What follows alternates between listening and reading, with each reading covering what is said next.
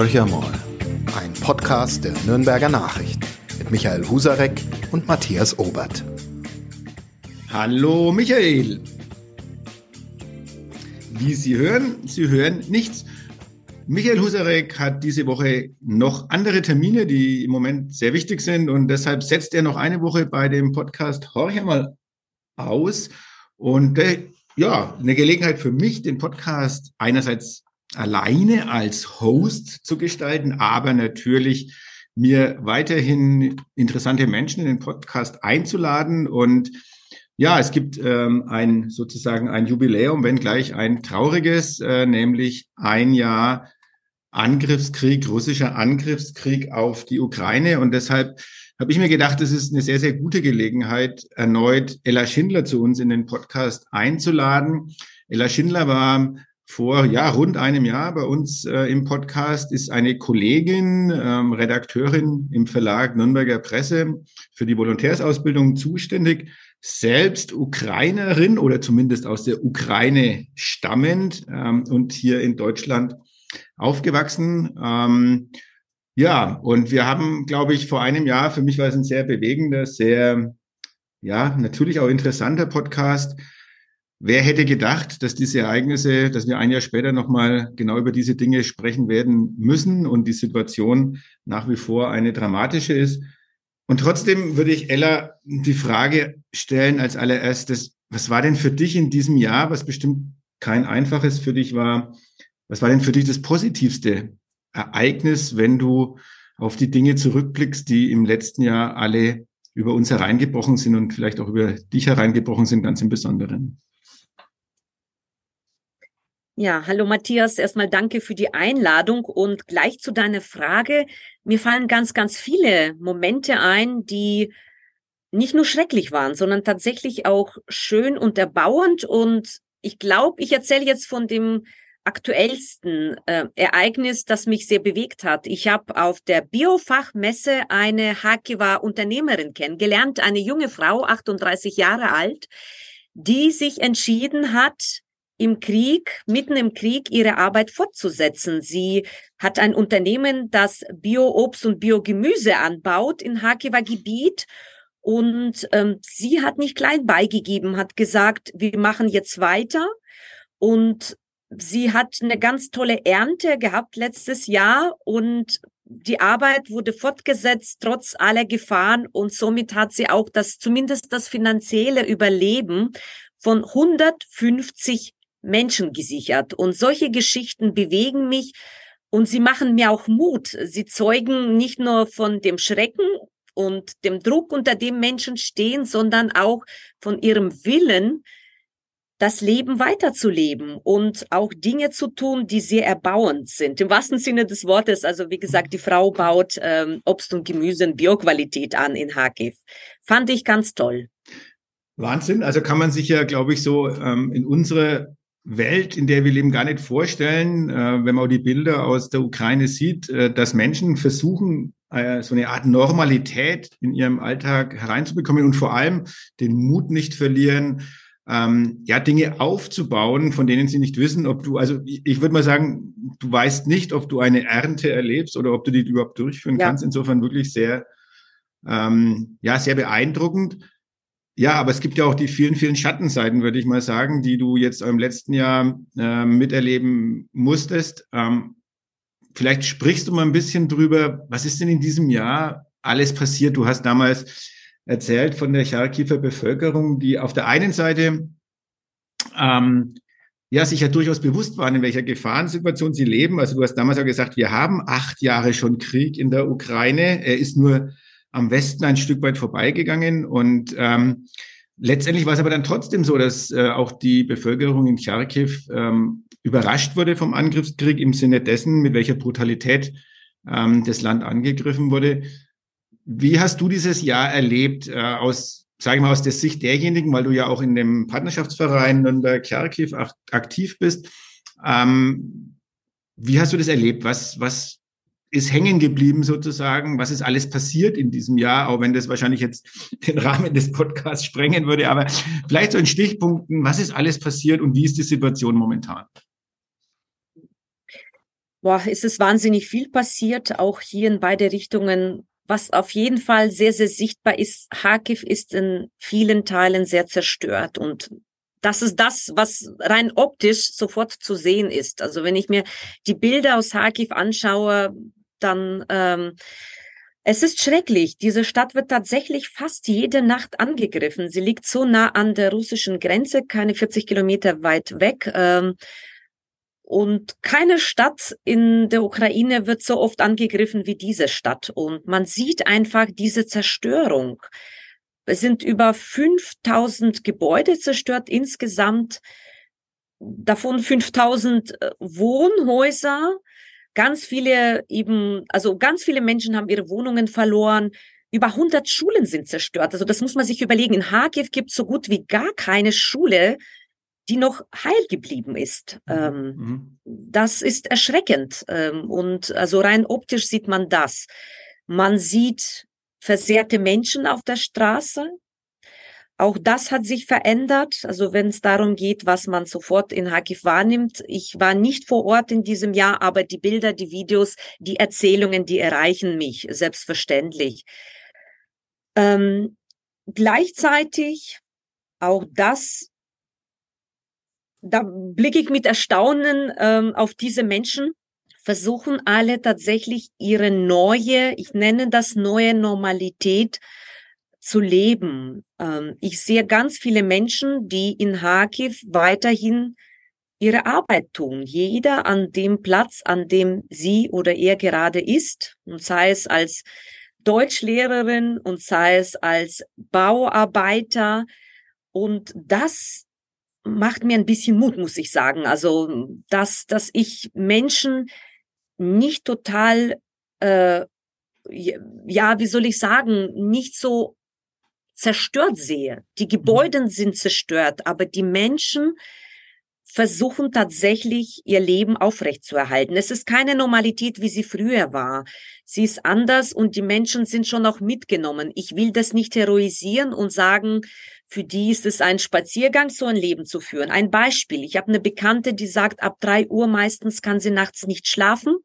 Da fängt sie an, auf den Krieg zu warten. So nennt sie das. Also das heißt, wenn von Russland aus keine Raketen in der Nacht, und die kommen meistens in der Nacht, um die Bevölkerung äh, noch mehr Kirre zu machen, wenn bis drei Uhr nachts keine Raketen gekommen sind, spätestens da ist sie wach, und wartet darauf, dass sie dann kommen. Also der Schlafrhythmus ist bei vielen Menschen total zerstört, ne? weil sie eben auf Angriffe warten oder so wenige Stunden Elektrizität haben, da nutzen für ihre Angelegenheiten, wenn sie da ist. Und das ist manchmal auch in der Nacht. Also der komplette Rhythmus ist irgendwie äh, schwierig. Also Menschen diese psychische Belastung permanent mit den Angriffen rechnen zu müssen, die psychische Belastung, dass deine Angehörige ums Leben kommen können, die psychische Belastung, dass dein Bruder, dein Vater, dein Mann, dein Sohn ähm, in den Krieg ziehen müssten, vielleicht irgendwann mal. Das merkt man schon den Menschen an und gleichzeitig dennoch der Versuch, das Leben fortzuführen. Also wer jetzt wirklich gefeiert wird in Kharkiv, das sind äh, tatsächlich die Mitarbeitende der, ähm, also im, im, in der Baubranche, da werden sogar jetzt Häuser gebaut. Das mhm. muss man sich vorstellen. Einerseits jeden Tag Zerstörung, andererseits Wiederaufbau und Menschen, die dafür sorgen, dass die Straßen wieder geräumt sind, dass die Leitungen repariert äh, werden, dass die Infrastruktur klappt. Also Handwerkerinnen und Handwerker sind momentan auch ja die neuen Helden und mhm. Heldinnen in Kharkiv. Also das erlebe ich schon, dass Menschen das sehr, sehr zu schätzen wissen, was diese Menschen leisten und dass es für sie wichtig ist, dass nicht alles einfach nur zerstört wird und alle zuschauen und sagen, gut, lohnt sich nicht aufzubauen. Es ist für Menschen enorm wichtig, Dinge anzugehen. Das mhm. würden sie sonst psychisch nicht packen, nur zuzusehen, wie deine Stadt immer mehr zerstört wird. Und ja, auch diese Geschichten gibt's, ähm, dieser unbedingte Wille, weiterzuleben mhm, mhm, und sich die Würde nicht nehmen zu lassen. Die finde ich schon sehr, sehr bemerkenswert. Ja, ja. Ja, auch das kaum, kaum und überhaupt, eigentlich überhaupt nicht vorstellbar, so aus, aus unserer Sicht, weil wir das in der Form, zumindest als junge Generation ja auch, auch nicht erleben mussten, zum Glück. Ähm, für mich, lass uns mal kurz noch ein bisschen bei Charkiw bleiben. Es wurde ja auch vor einem Jahr wurden ja etliche Hilfsaktionen gestartet. Es äh, gab und gibt sicher noch das Spendenkonto für Charkiw. Kannst du vielleicht ein bisschen erzählen, wie schaut denn diese Hilfe ein Jahr später aus? Was, was kommt wie an und was ist eigentlich auch noch notwendig? Und ist es überhaupt noch notwendig? Äh, kommt die Hilfe so an, dass die Menschen sagen, ja, Wahnsinn, wir sind nicht vergessen oder mhm. wie siehst du das? Absolut. Also notwendig ist es auf jeden Fall. Sowohl rein physisch gesehen, also Menschen brauchen Unterstützung, äh, aber auch psychologisch gesehen. Es ist für die Menschen in Harkiv so wichtig zu spüren, wir vergessen sie nicht. Und auch das hilft ihnen durchzuhalten. Und ähm, es ist sehr viel gelaufen in diesem Jahr. Der Partnerschaftsverein hat zusammen mit der Stadt Nürnberg schon insgesamt äh, etwa zweieinhalb Millionen Euro ausgegeben für verschiedene Formen der Unterstützung für, für HGIV. Und dazu zählt einiges. Was zum Glück nicht eingetreten ist, unsere Sorge am Anfang war, dass ähm, humanitärer Notstand in Kharkiv ähm, eintritt, dass mhm. Menschen einfach nichts mehr zu essen haben. Dazu ist es nicht gekommen. Gott sei Dank hat sich die ukrainische Wirtschaft sehr schnell umgestellt und ähm, sehr kreative Lösungen gefunden. Also hungern muss man nicht in Kharkiv, aber natürlich ist alles sehr, sehr, sehr teuer geworden und mhm. viele haben ihre Jobs verloren. Also was der Partnerschaftsverein macht, wir finanzieren Lebensmittelpakete, die aber vor Ort gepackt werden von mhm. unseren Partnerinnen und Partnern und alles wird auch vor Ort eingekauft. Also wir schicken jetzt nicht mehr ähm, so wie am Anfang einen riesigen Hilfstransport na, mit dem Zug. Das ist nicht mehr notwendig, sondern wir finanzieren die Hilfe vor Ort, die Menschen vor Ort dann organisieren, mit denen wir sehr eng zusammenarbeiten, schon seit Jahrzehnten und die auch unser Vertrauen haben, dass da alles mit rechten Dingen zugeht. Also Lebensmittelpakete. Das ganz wichtiges Thema in der Ukraine ist Energieversorgung, Wärmeversorgung und Verkehr. Auch da haben wir etliches geleistet, zusammen mit der Stadt Nürnberg, also Generatoren besorgt, mhm. die tatsächlich einen ganzen Stadtteil ähm, mit Elektrizität versorgen, ein, Krank ein großes Krankenhaus, also es ist ein ganz großes Problem in der Ukraine und da sind wir sehr aktiv gewesen und haben viel dazu beigetragen, dass äh, das nicht ganz so schlimm wird, ähm, ohne Wärme, ohne Elektrizität da zu sitzen. Also Generatoren, beheizbare Zelte, das ist in, nach Hagiv gegangen, äh, Busse, also Verkehrsmittel. Auch das ist mhm. wichtig, dass die Menschen, die geblieben sind, von A nach B kommen, zur mhm. Arbeit, zum Einkaufen. Ähm, das ist auch viel gewesen seitens äh, unserer Stadt. Und natürlich auch das ist wichtig, auch darf, das darf nicht vergessen werden, auch sonstige Projekte, auch kultureller Art. Wir mhm. haben auch kulturelle Veranstaltungen finanziert oder die Reparaturarbeiten und sei es am Wärmekraftwerk oder auch an einem Museum. Also auch diese Arbeit ist wichtig im kulturellen Bereich. Ähm, was uns sehr freut, wir arbeiten sehr eng mit äh, vor allem zwei Organisationen zusammen, das Nürnberger Haus in Harkiv mhm.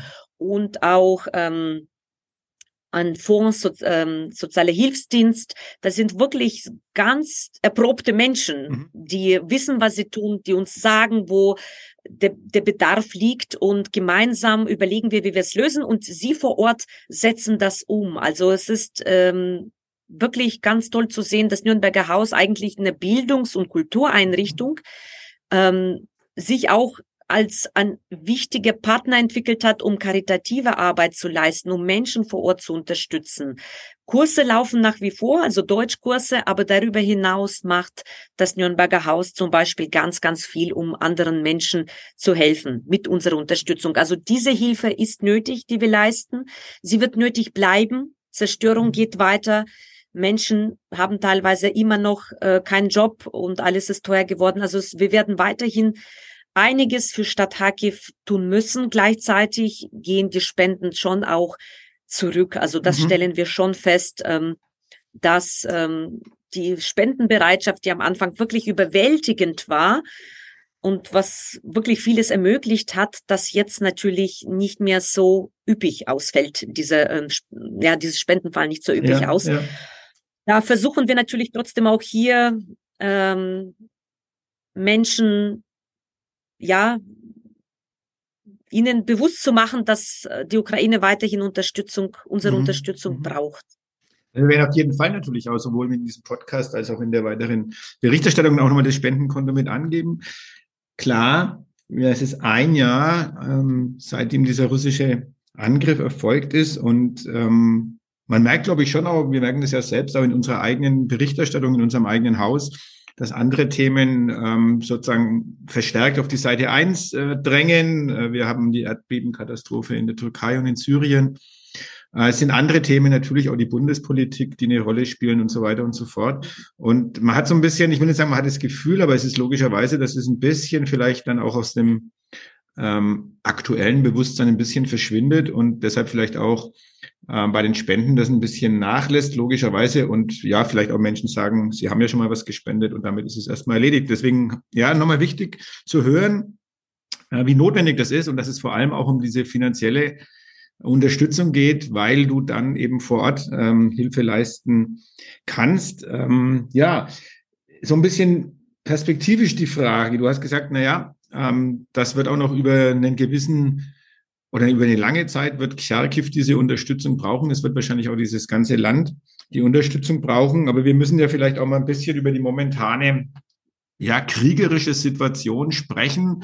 Das sind wir beide und auch du sicherlich jetzt nicht die Fachfrau dafür, aber alles in allem ist es so, dass du genauso weißt äh, wie ich, dass es inzwischen von einem Schlachtfeld die Rede ist, ähm, dass es ein Abnutzungskrieg genannt wird, ähm, dass jeden Tag wahrscheinlich tausend und mehr Menschen auf diesem Schlachtfeld sterben. Also eigentlich ein, ein, eine, eine unvorstellbare Sache.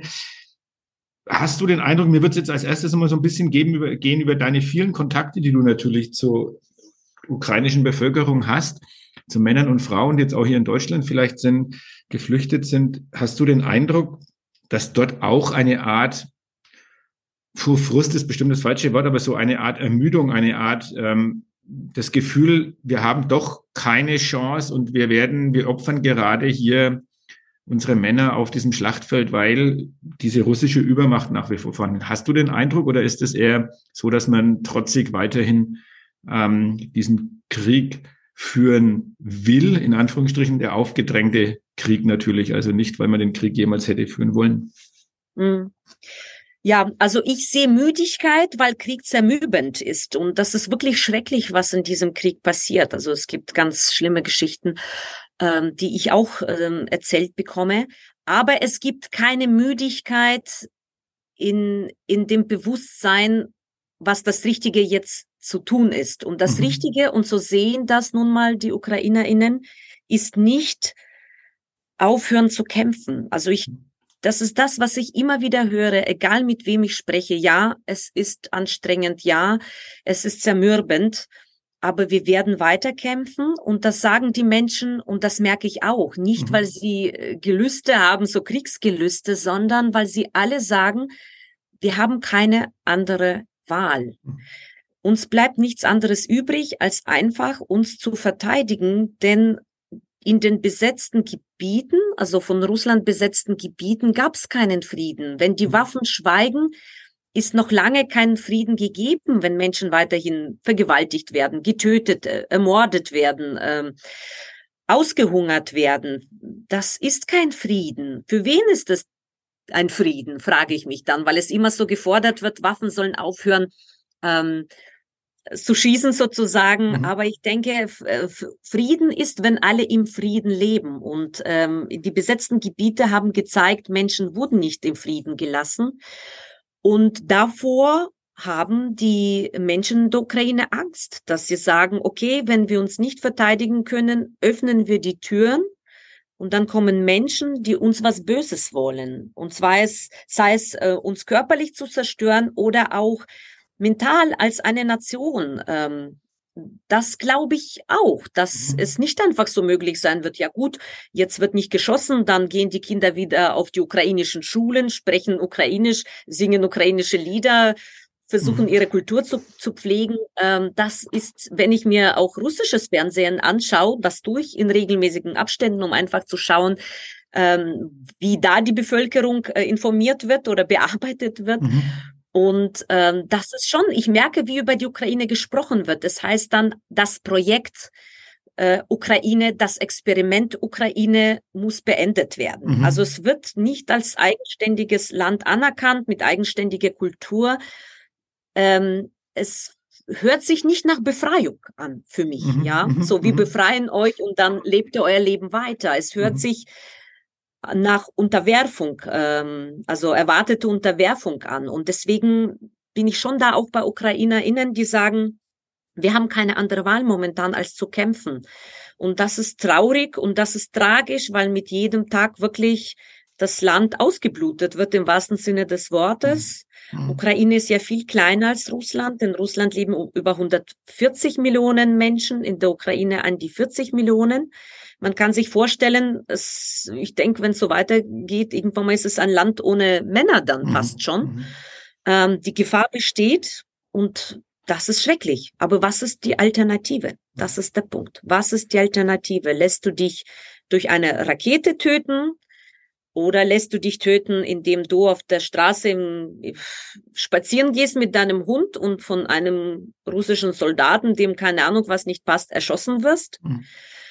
Ähm, das sind Entscheidungen, das eine wie das andere ist schrecklich. Ja, ja. Du, das ist eigentlich ein sehr guter Übergang, ähm, weil ja in Deutschland inzwischen sich auch, ähm, ja, ich sage mal so, Menschen zusammentun. Äh, ich spreche vom Aufstand für Frieden, äh, initiiert hauptsächlich von Alice Schwarzer und Sarah Wagenknecht. Aber es sind ja auch viele Menschen, äh, also was heißt viele Menschen? Es sind bei den Erstunterzeichnern ja auch Menschen dabei aus der unterschiedlichsten politischen Couleur, also ich nenne mal Peter Gauweiler von der CSU, Günter Verheugen von der SPD, ähm, auch von den Grünen äh, gibt es äh, Menschen, die, die sich damit ähm, Antje Vollmer, die sich damit äh, mit zu den Unterzeichnern ähm, gesellt hat, dann etliche Menschen aus Kunst und Kultur.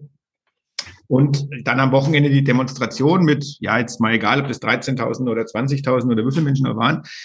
Ähm, ja, man hat den Eindruck, es ähm, gibt in Deutschland eine stärkere Bewegung, die dann sagt, ja, ähm, wir müssen verhandeln. Und du hast jetzt gerade gesagt, ja, über was sollen wir verhandeln? Wenn die Waffen schweigen, heißt es noch lange nicht, dass es Frieden ist. Wie siehst du dann diese Initiativen, die da im Moment gestartet werden? Oder sage ich mal, die allein jetzt erstmal diese deutsche Bewegung, ähm, wo man sagt, ja, wir müssen doch miteinander, es muss miteinander geredet werden, weil so kann es nicht weitergehen. Ist, siehst du da irgendeine, naja, ich nenne es mal Sinnhaftigkeit dahinter oder ist es eher was, wo du sagst, mein Gott, wie naiv seid ihr? Ähm, ihr, ihr, ihr wisst wohl wirklich nicht, was dort im Land passiert. Ja, eher das Zweite. Also ich sag mal, der gemeinsame Nenner zwischen äh, diesem Manifest oder Menschen, die es unterschrieben haben und mir und Menschen der Ukraine ist, ähm, wir alle wollen Frieden. Also diese äh, Friedenssehnsucht ist bei allen vorhanden. Also das ist unser gemeinsamer Nenner. Aber der Rest, ähm, da gehen wir schon sehr auseinander in unseren Einschätzungen. Also ich halte nicht viel von diesem Manifest, nicht weil ich von den Verhandlungen an sich nichts halte, aber ich sehe momentan keine Basis für Verhandlungen. Jeder Krieg endet mit Verhandlungen. Am Ende wird ein Papier unterschrieben. Es ist schon immer so gewesen, aber an dem Punkt sind wir noch nicht. Und ähm, ich sehe einfach für die Ukraine keinen Weg darin, jetzt zu sagen, okay, wir hören auf zu kämpfen. Und von daher ist es nicht gerade zielführend, was mit diesem Manifest ähm, angestoßen wird. Äh, mit wem verhandeln? Über was denn? Wer garantiert der Ukraine, dass äh, die Menschen dort weiterhin ihre Identität und ihr Leben behalten? Wer garantiert das? Russland hat leider eher Beispiele in der Geschichte geliefert, ähm, die von Gegenteil zeugen. Das fängt schon übrigens, wenn wir schon darüber reden, wer wem nicht zugehört hat in den 90er Jahren, wer sich von wem bedroht fühlte, dann muss ich an den Budapester Vertrag erinnern von 97, in dem Ukraine freiwillig ihre Atomkraftmacht abgegeben hat unter Zusicherung von drei Ländern, England, USA und Russland dass die Ukraine in ihrer Souveränität bestehen bleibt. da hat Russland unterschrieben, dass es so bleibt. Und ähm, dieses Wort hat Russland gebrochen. Und da äh, gibt's noch viele weitere Minsker Verträge und so weiter. Also da, mhm. die Liste ist lang, äh, die nicht unbedingt darauf hindeutet, dass auf Russland Verlass ist. Was Menschen in der Ukraine mir sagen, sie haben Angst, wenn jetzt zum Waffenstillstand kommt, weiterhin ähm, die ähm, also die schlimme Bevölk Be Behandlung von Bevölkerung mhm. weitergeht und gleichzeitig Russland einfach ihre Kräfte mobilisiert, die Zeit nutzt, sich militärisch neu aufzustellen, um dann wieder zuzuschlagen. Mhm. Und wenn ich russisches Fernsehen anschaue, so wirkt es auf mich auch. Die, die da Meinungsmache betreiben, sind besessen von der Idee, wie sie sagen, Konzept, Projekt, Konstrukt Ukraine zu beenden. Und es deutet nichts darauf hin, dass sie dann sagen können, wir kämpfen nicht und ihr könnt im Frieden und in Ruhe weiterleben. Von daher, was soll so ein Manifest? Natürlich kann ich alle ermahnen, dass es wichtig ist, miteinander zu reden, aber wenn einer einfach immer weitermacht, also dann, ähm, ja, das führt uns nicht weiter. Das führt mhm. uns nicht weiter und ähm, das destabilisiert eher viele Menschen auch hier. Es macht Angst. Sie bauen ein Szenario auf mit dem Dritten Weltkrieg, mit Atomkrieg. Ähm, und die Ukraine hat schon an dem Punkt auch berechtigte Angst, ob der Westen dann sich nicht abwendet von mhm, der mhm. Ukraine. Ne? Und ich sehe eher diese Gefahr durch Manifest versucht man in der Bevölkerung ähm, ja eine Meinung aufzubauen, die letztendlich dann in die Richtung geht, ja, wir unterstützen die mhm. Ukraine nicht mhm. mehr. Das ist die große Angst. Das ja. sagen mir die Menschen in der Ukraine permanent, dass mhm. sie große, große Angst haben, weil sie wissen, sie können nur weitermachen, wenn der Westen sie unterstützt. Ohne mhm. diese Unterstützung ähm, wird das Land ähm, keine Chance haben. Jetzt sind wir beide wahrscheinlich nicht diejenigen, die jemals äh, diese Verhandlungen äh, mitzuführen hätten, wenn es denn zu Verhandlungen kommt. Aber mich würde deine persönliche Einschätzung ein bisschen interessieren, wenn es um diese Gebiete geht, die ja von den, äh, ja, in denen ja jetzt seit inzwischen neun Jahren Krieg stattfindet, also Donetsk, Luhansk, äh, Flächen, die jetzt dann von den, äh, von Russland auch annektiert wurden. Äh, wie schätzt du das eigentlich selber ein? Also ich sage es mal so ganz, wirklich ganz naiv und ähm, bitte mir da auch nicht böse zu sein. Wäre das für einen Ukrainer mhm. vorstellbar zu sagen, wir geben diese zwei Gebiete ab, um ähm, sozusagen den Frieden zu bekommen? Oder ist es wirklich notwendig, diese zwei Gebiete von den russischen Aggressoren zu befreien, um äh, für überhaupt für Friedensverhandlungen ähm, zur Verfügung zu stehen. Von der Krim jetzt mal ganz abgesehen, aber wirklich mal so um diese zwei Gebiete, wie wichtig oder wie, wie, hm. wie soll man sagen, welchen Stellenwert hat es eigentlich für die ukrainische Bevölkerung und letztendlich damit auch für die ukrainische Regierung? Hm. Und da sage ich etwas provokativ und zugespitzt, mit antworte ich mit einer Frage, aber war das nicht eh schon der Fall? Mhm. War das nicht eh schon der Fall, dass die beiden äh, selbsternannten Republiken eigentlich in der russischen Hand waren? Mhm. Hat es Putin gereicht? Das ist das, was, was die Menschen sich auch in der Ukraine fragen. Mhm. Es gibt welche, die sagen, ach Gott, äh, die zwei Gebiete meinetwegen, aber er wird doch uns doch trotzdem nicht in Ruhe mhm. lassen. Mhm. Also es gibt Menschen, die sagen, nein, alles ist Ukraine und das ist unser Recht, alles zu haben, was uns gehört.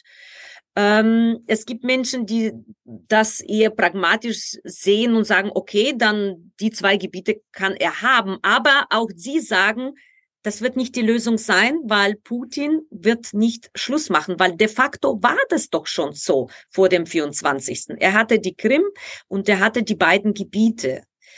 Ähm, hat er Ruhe gegeben? Nein. Mhm. Und, ähm, und daher es ist auch das ist naiv gedacht. Wenn man das ihm gibt, äh, wird Ruhe einkehren. Das glaube ich nicht, dass das die Lösung sein wird. Es wird vielleicht dann Ruhe einkehren bei diesen zwei gegeben, sollte man sie abtreten, wenn er sich so geschwächt fühlt, wirtschaftlich und militärisch, dass er es einfach, dass er sich nicht traut mhm. weiter vorzugehen. Mhm, mh. Aber die Lösung ist dann nicht, weil er diese zwei Gebiete hat, sondern dass er so geschwächt ist, dass mhm. das halt nicht mehr geht. Das wäre für mich auch nochmal eine Nachfrage. Ähm, du hast vor einem Jahr, ich sag's mal so, ich glaube, du warst schon ein bisschen auch frustriert über, wie lange es dauert, bis der Westen sich sozusagen äh, aufrafft zu bestimmten Entscheidungen. Das ist ja im Laufe des Jahres nicht unbedingt viel besser geworden. Es sind viele, viele Abstimmungsprozesse innerhalb der EU, auch mit den Amerikanern. Äh, eigentlich jetzt egal, Leopard ist, denke ich, so, so die Spitze des Eisberges, weil es ja immer wieder einfach diskutiert wird, was, wie, wo, welche, äh, ähm, ähm, ja, was wird noch an ähm, Verboten ausgesprochen. Äh, was können wir denn äh, bei den Russen noch tun, um sozusagen ihnen das Leben ein bisschen schwer zu machen? Wie ist denn mhm. dein Eindruck? Du sagst, äh, du, du hörst und siehst auch das russische Fernsehen. Ich meine, da wird sicherlich nicht über die Probleme des Landes berichtet. Aber ähm, wirkt es, was der Westen tut? Oder ist es nach wie vor aus deiner Sicht viel zu wenig? Hm. Naja, es bewirkt zumindest, dass die Ukraine weiterhin kämpft. Also mhm. das muss man schon auch sagen, dass äh, wenn ich so höre, dass ganz viele Menschen hier in sehr hohen Positionen, Ministerien gesagt haben, na ja, ein paar Tage und das Land ist weg, sozusagen äh, von der Weltkarte, dass das nicht passiert und dass es schon auch dank unserer Unterstützung nicht mhm. passiert. Das muss man so sagen. Ähm, ich bin tatsächlich keine Militärexpertin. Ich habe keine Ahnung, welche Art von äh, von Gerätschaften, äh, was auch immer, in die Ukraine geschickt werden sollte, damit es effektiver, äh, also der Krieg effektiver mhm. geführt werden könnte auf der ukrainischen Seite. Ich habe auch keine Ahnung, wie lange es dauert, bis die Menschen äh, mit der Technik vertraut sind und so weiter. Ähm, ich bin auch keine Expertin auf dem Gebiet und das ist tatsächlich ein dünne also wie soll ich sagen, es ist schon ein dünnes Eis. Man muss immer gucken, wie was wirkt, wenn man etwas hinschickt. Also was erzeugt das? Also wir haben auch unsere eigenen Interessen. Das ver mhm. verliere ich nicht aus dem Blick. Also abgesehen von den Interessen der Ukraine ist mir schon auch klar, dass wir auch uns um unsere Sicherheit kümmern müssen. Dass es nicht nur darum geht, für die Ukraine da mhm. zu sein, sondern immer in Abwägung. Ähm, also ich bin auch nicht naiv und mir ist auch klar, dass wir auch unsere Interessen ähm, bewahren müssen oder schützen müssen. Ähm, von daher, ich weiß leider nicht, wie, äh, wie viel genug wäre oder wie schnell wir hätten liefern sollen. Ich kann nur das sagen, was die ukrainische Seite dann wiederum sagt, dass sie schon sagen, äh, wenn man das schneller und mehr, also gezielter praktisch, mhm. wenn sie das bekommen würden, das ist so ihre Perspektive, ne? ohne in Betracht zu ziehen, was das für uns bedeutet, so im Sinne, ähm, besteht die Balance noch irgendwie mhm. so auf der, auf der Welt oder so, ähm, dann meinen sie schon, dass sie dann einfach effektiver vorgehen könnten. Und ich denke schon, ein bisschen was Wahres ist dran, denn ich stelle mir das so wie bei einer Krebstherapie. Natürlich kann man sagen, boah, Chemotherapie ist heftig, versucht man ein bisschen mit Medikamenten und äh, Entspannungsübungen und diesem und jenem.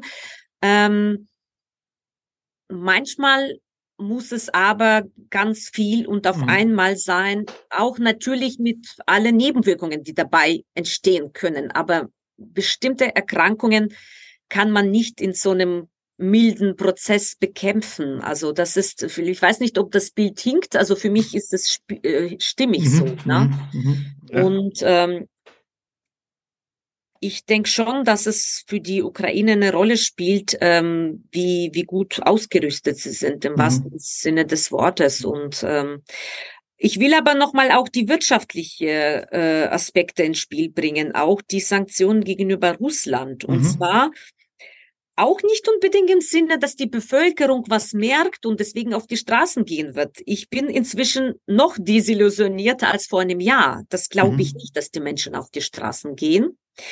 Also, wobei Russland ist immer wieder für Überraschungen gut und für Revolutionen. Vielleicht passiert ein Wunder, dann ähm, wäre ich sehr glücklich damit, dass ich mich äh, getäuscht habe. Aber momentan sieht es nicht danach aus.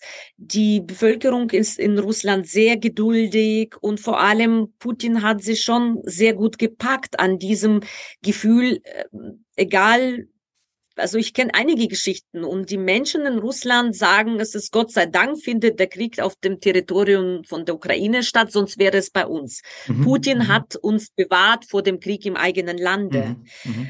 Ähm, das ist das eine Narrativ ähm, und das andere, Putin bekämpft äh, die Nazis in der Ukraine, das ist das andere Narrativ, was Menschen vertreten. Also ich denke schon, dass Rückhalt bei Putin sehr stark ist in der Bevölkerung, mhm. weil eben er sie an den Punkten triggert, die ihnen wichtig sind. Mhm. Also Nazis, die muss man bekämpfen, das liegt in, in ja, ja, In, in ihre Geschichte so, ne? aufgrund des Zweiten Weltkrieges und das andere eigene Sicherheit. Wir fühlen uns bedroht. Also diese beiden Szenarien hat Putin sehr geschickt mittels Propaganda tatsächlich verpflanzt in die Köpfe der Menschen. Von daher ist die, seine Unterstützung groß. Und äh, deswegen würden viele Menschen viel in Kauf nehmen. Das russische Volk ist sehr geduldig. Mhm. Die würden mit ganz wenig auskommen. Also da zu warten, dass irgendwann mal Menschen sich so arm fühlen, dass sie auf die Straßen gehen in einem totalitären Staat und anders kann man das nicht bezeichnen. Die Wahrscheinlichkeit ist gering. Wie gesagt, es gibt natürlich Menschen, die das ganz anders sehen und ich kenne da auch einige, aber die würden sich jetzt nicht trauen, auf die Straße zu gehen. Das System ist zu brutal. Äh, aber wirtschaftliche Sanktionen, dass man tatsächlich die, die die Oligarchen, die Reichen, die was bewegen könnten, schwächt. Das wäre mhm. wichtig. Also mhm. Wege zu finden, wie man Menschen, die tatsächlich vielleicht zu einem Systemwechsel im eigenen Lande beitragen könnten, dass man sie ja, ihnen vermittelt, okay, dann wirst du halt auch arm hier, ja. Mhm. Und ähm, ich glaube schon, dass viele Putin auch unterstützen, nicht nur, weil sie von seinen Ideen überzeugt sind. Ich meine jetzt auf dieser Ebene, ne, so auf ja, der Ebene ja. der reichen Menschen, Oligarchen, sondern das ist Pragmatismus bei ihnen. Sie, ja. Putin hat ihnen ermöglicht, reich zu werden. Das System hat für sie lange funktioniert. Und natürlich wollen sie dieses System, in dem sie im Reichtum leben können, aufrechterhalten. Mhm. Und da müssen wir stärker ran, glaube ich, im Westen. Ja, ähm, jetzt gehen wir mal vielleicht noch von den Oligarchen, wo wir hoffen, dass wir vielleicht oder wo die Hoffnung besteht, dass man vielleicht wirklich ihnen das Leben im Westen so unangenehm wie möglich macht und vielleicht wirklich an ihr Geld rankommt. Ähm, zu den ganz normalen Menschen in der Ukraine nochmal. Es sind ja ähm, natürlich viele, was heißt viele, es, es, die Fluchtwelle war ja da, also viele Menschen, die nach Polen und dann vielleicht auch weiter nach Deutschland oder in andere europäische Länder geflüchtet sind. Ähm, und dann natürlich jetzt viele, viele Menschen, die einfach in der Ukraine weiterhin leben, so wie du es auch gerade vorhin beschrieben hast, die sogar versuchen, ein, eine Art Normalität herzustellen. Was können wir aus deiner Sicht, ähm, wir auch als ganz normale Bürgerinnen und Bürger in Deutschland tun, um einerseits, vielleicht fangen wir mit denen an, die jetzt hier in Deutschland eine, das ist noch keine neue Heimat, aber einen Platz gefunden haben, um erstmal vielleicht durchzuschnaufen, um etwas zur Ruhe zu kommen. Was können wir hier tun in Deutschland, um ja dieses Zusammenleben ähm, zu erleichtern und auch Unterstützung zu geben? Und dann als zweite Frage natürlich, was können wir noch tun, um die Normalbevölkerung in der Ukraine äh, zu unterstützen und dort ähm, vielleicht auch unser Schärflein dazu beizutragen, um die Situation etwas erträglicher zu machen? auch hier, was für die Menschen in der Ukraine gilt. Also jeder ist an seinem Platz, macht das, was er oder sie im Rahmen dessen, was ihm möglich ist, tut. Ähm, das ist schon mal gut. Also und das gilt für uns genauso. Äh, es gibt bei uns im Lande Menschen, die die Möglichkeit haben, politische Entscheidungen auf höchstem Niveau zu beeinflussen. Da wünsche ich mir schon, dass ihnen bewusst ist, wie wichtig es ist, Ukraine zu unterstützen. Es gibt Menschen wie wir, die vielleicht gut genug verdienen und auch spenden können, um Menschen zu unterstützen oder ihre Zeit für Geflüchtete hier vor Ort äh, in, investieren, indem sie sie unterstützen. Alles zählt und mhm. wir haben nicht alle die gleichen Möglichkeiten. Ja, das wollte ich jetzt äh, mit dieser Aufzählung aufzeigen. Aber wenn jeder Mensch versucht, das zu geben, was er geben kann und sei es auf der Straße eine freundliche Begegnung. Mhm. Jemandem das Gefühl zu geben, nicht, äh, es nervt mich, dass du da bist, sondern okay, du bist da, ich lächle dich an, ja. Und ähm, das bestärkt auch die Menschen. Und darüber hinaus, wie gesagt, vielleicht Unterstützung bei bestimmten Behördengängen in der Nachbarschaft. Wer kann, kann auch spenden, um Menschen in der Ukraine, die haben es am nötigsten zu unterstützen. Und ähm, alles ist wichtig, jeder mhm. Schritt und jeder hat andere Möglichkeiten. Was mir schon auch wichtig ist zu betonen, es ist tatsächlich tragisch. Es passiert gerade so viel auf, auf der ganzen Welt. Du hast es ja erwähnt mit dem Erdbeben. Mhm. Also es ist mir auch schon wichtig zu sagen, hm, also mein Punkt ist nicht, ich sehe das nicht alles nur aus der Perspektive der Ukraine, sondern Hilfe ist überall wichtig, ja. Und ähm, man sollte das Leid der Menschen nicht gegeneinander ausspielen. Mhm. Ähm, von daher ist auch klar, dass auch anderen geholfen werden sollte. Oder der Umgang mit Geflüchteten finde ich schon auch wichtig, dass da nicht ein Unterschied gemacht wird. Äh, kommst du aus der Ukraine oder kommst du aus Ghana oder Afghanistan, woher auch immer die Menschen kommen. Alle brauchen Unterstützung und alle haben einen menschenwürdigen Umgang verdient. Mhm. Und das ist mir auch wichtig, nochmal zu sagen, dass das natürlich nicht nur für die Geflüchteten aus der Ukraine gilt oder für Menschen in der Ukraine, denen wir helfen. Aber wie gesagt, die Formel ist einfach. Jeder mhm. tut, was er kann. Und das ist schon mal viel. Das wäre schon das perfekte Schlusswort eigentlich, Ella. Äh, vielen Dank schon mal dafür. Vielleicht jetzt noch eine etwas dumme Frage, aber äh, ich kann es mir irgendwie nicht unbedingt verkneifen, weil was wünschst du dir für das kommende Jahr? Ähm, ich würde natürlich gerne, oder wir beide dann, Michael und ich, auf jeden Fall ähm, spätestens in einem Jahr wieder mit ihr sprechen. Warten wir ab, was dieses Jahr bringt. Aber was wünschst du dir für die nächsten zwölf Monate, wenn du dir was wünschen darfst? Mhm. Also, wenn ich wirklich meine Sehnsüchte in mir wahrnehme, dann wünsche ich mir Frieden natürlich. Mhm. Und ich würde mich sehr, sehr freuen, wenn ich mich in einem Jahr ähm, mit dir und Michael Husarek über andere Dinge unterhalten könnte, wie der Wiederaufbau in Harkiv vonstatten geht, zum Beispiel, ja. Das ist der absolute Wunsch, aber ich glaube, der ist nicht sehr realitätsnah. Ich befürchte, wir werden auch in einem Jahr noch hier sitzen und auf die vergangenen zwölf Monate blicken müssen. Von daher, wenn mein absoluter Wunsch nicht in Erfüllung gehen kann, dann wünsche ich mir zumindest, dass Deutschland bewusst ist, dass wir die Ukraine unterstützen müssen, auf verschiedenen Wegen, weil es nicht nur für die Ukraine gut ist, sondern es geht um viel, viel mehr. Es geht um geopolitische Entscheidungen auf der Welt ähm, und um die Frage, mit was kommt man durch mhm. In diesem gesellschaftlichen Gefüge? Mit was kommst du durch, wenn du lange genug drohst, wenn du brutal genug vorgehst? Geben andere bei und nehmen es in Kauf, dass eine Nation vor die Hunde geht? Mhm.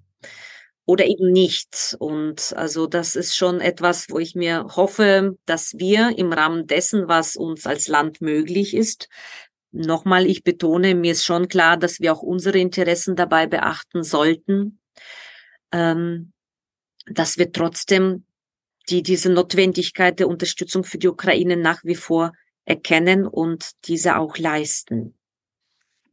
Vielen Dank, Ella. Also ähm, ja, wir können uns beide nur das wünschen und hoffen, dass sich die Welt ein bisschen in diese Richtung dreht. Wäre schön. Ja, mir fällt es ein bisschen schwer, jetzt einen Übergang noch zu finden und der ist eigentlich überhaupt nicht möglich, aber du weißt, dass dieser Podcast immer endet mit einer Frage zu einem Fußballverein, der in dieser Stadt äh, beheimatet ist. Ähm, mir fällt es wirklich schwer, äh, jetzt einen Übergang zu finden und ähm, ich möchte in keinster Art und Weise irgendwelche Art von Vergleichen oder sonst was anstellen, aber Vielleicht beschäftigst du dich trotzdem ab und zu auch ähm, mit dem ersten FC Nürnberg und ähm, ja, was glaubst du denn? Wie wird, jetzt ist sozusagen nochmal deine seherische Fähigkeit gefragt, was glaubst du denn, wie die Saison für den ersten FC Nürnberg zu Ende gehen wird? Oje, oje, oje. Das ist auch eine schwierige Frage. Aber ich habe kein schlechtes Gewissen, mir Gedanken dazu zu machen. Das wollte ich dir schon mal sagen, äh, weil in der Ukraine leben Leute auch ihr Leben und feiern Geburtstage trotz allem. Und äh, das ist auch wichtig, dass man sich auch mit anderen Dingen befasst. Also von daher mache ich mir da auch Gedanken, wobei es auch nicht so einfach ist, aber ich will zuversichtlich bleiben beim Club. Das ist also sehr schön. Ich, ich glaube, dass diese Zuversicht ist auch bitter nötig. Ja. Der Geist, der Geist, der Geist, ist so wichtig und das, das ist wichtig, kämpferisch zu bleiben und äh, Das ist wunderbar. Also diese, die, es wird alles genau. gut werden für den Club. Wunderbar. Diese Botschaft kämpferisch bleiben äh, schicken wir jetzt an den äh, Walzner Weiher raus, ähm, damit Dieter Hecking die Mannschaft entsprechend einstellen kann. Ähm, ja. ja. vielen, vielen Dank für die Zeit. Äh, vielen, vielen Dank für diese Einblicke, ähm, sowohl nach Charkiw in die Ukraine, aber auch hier in Deutschland, was ähm, dich bewegt, was du mitbekommst. Äh, ich glaube, näher dran können wir zumindest hier in Nürnberg sitzen nicht sein. Vielen, vielen Dank dafür. Alles, alles Gute und ähm, ich hoffe jetzt mal, dass wir in einem Jahr vielleicht ein bisschen von deinem Wünschen, äh, ja, dass die Realität geworden sind und wir dann nicht nur über Krieg sprechen, sondern vielleicht auch ein bisschen über Wiederaufbau und was alles noch getan werden kann und muss. Vielen Dank nochmal. Das wäre schön. Vielen Dank für die Einladung nochmal und alles Gute, Matthias. Tschüss. Mehr bei uns im Netz auf nordbayern.de.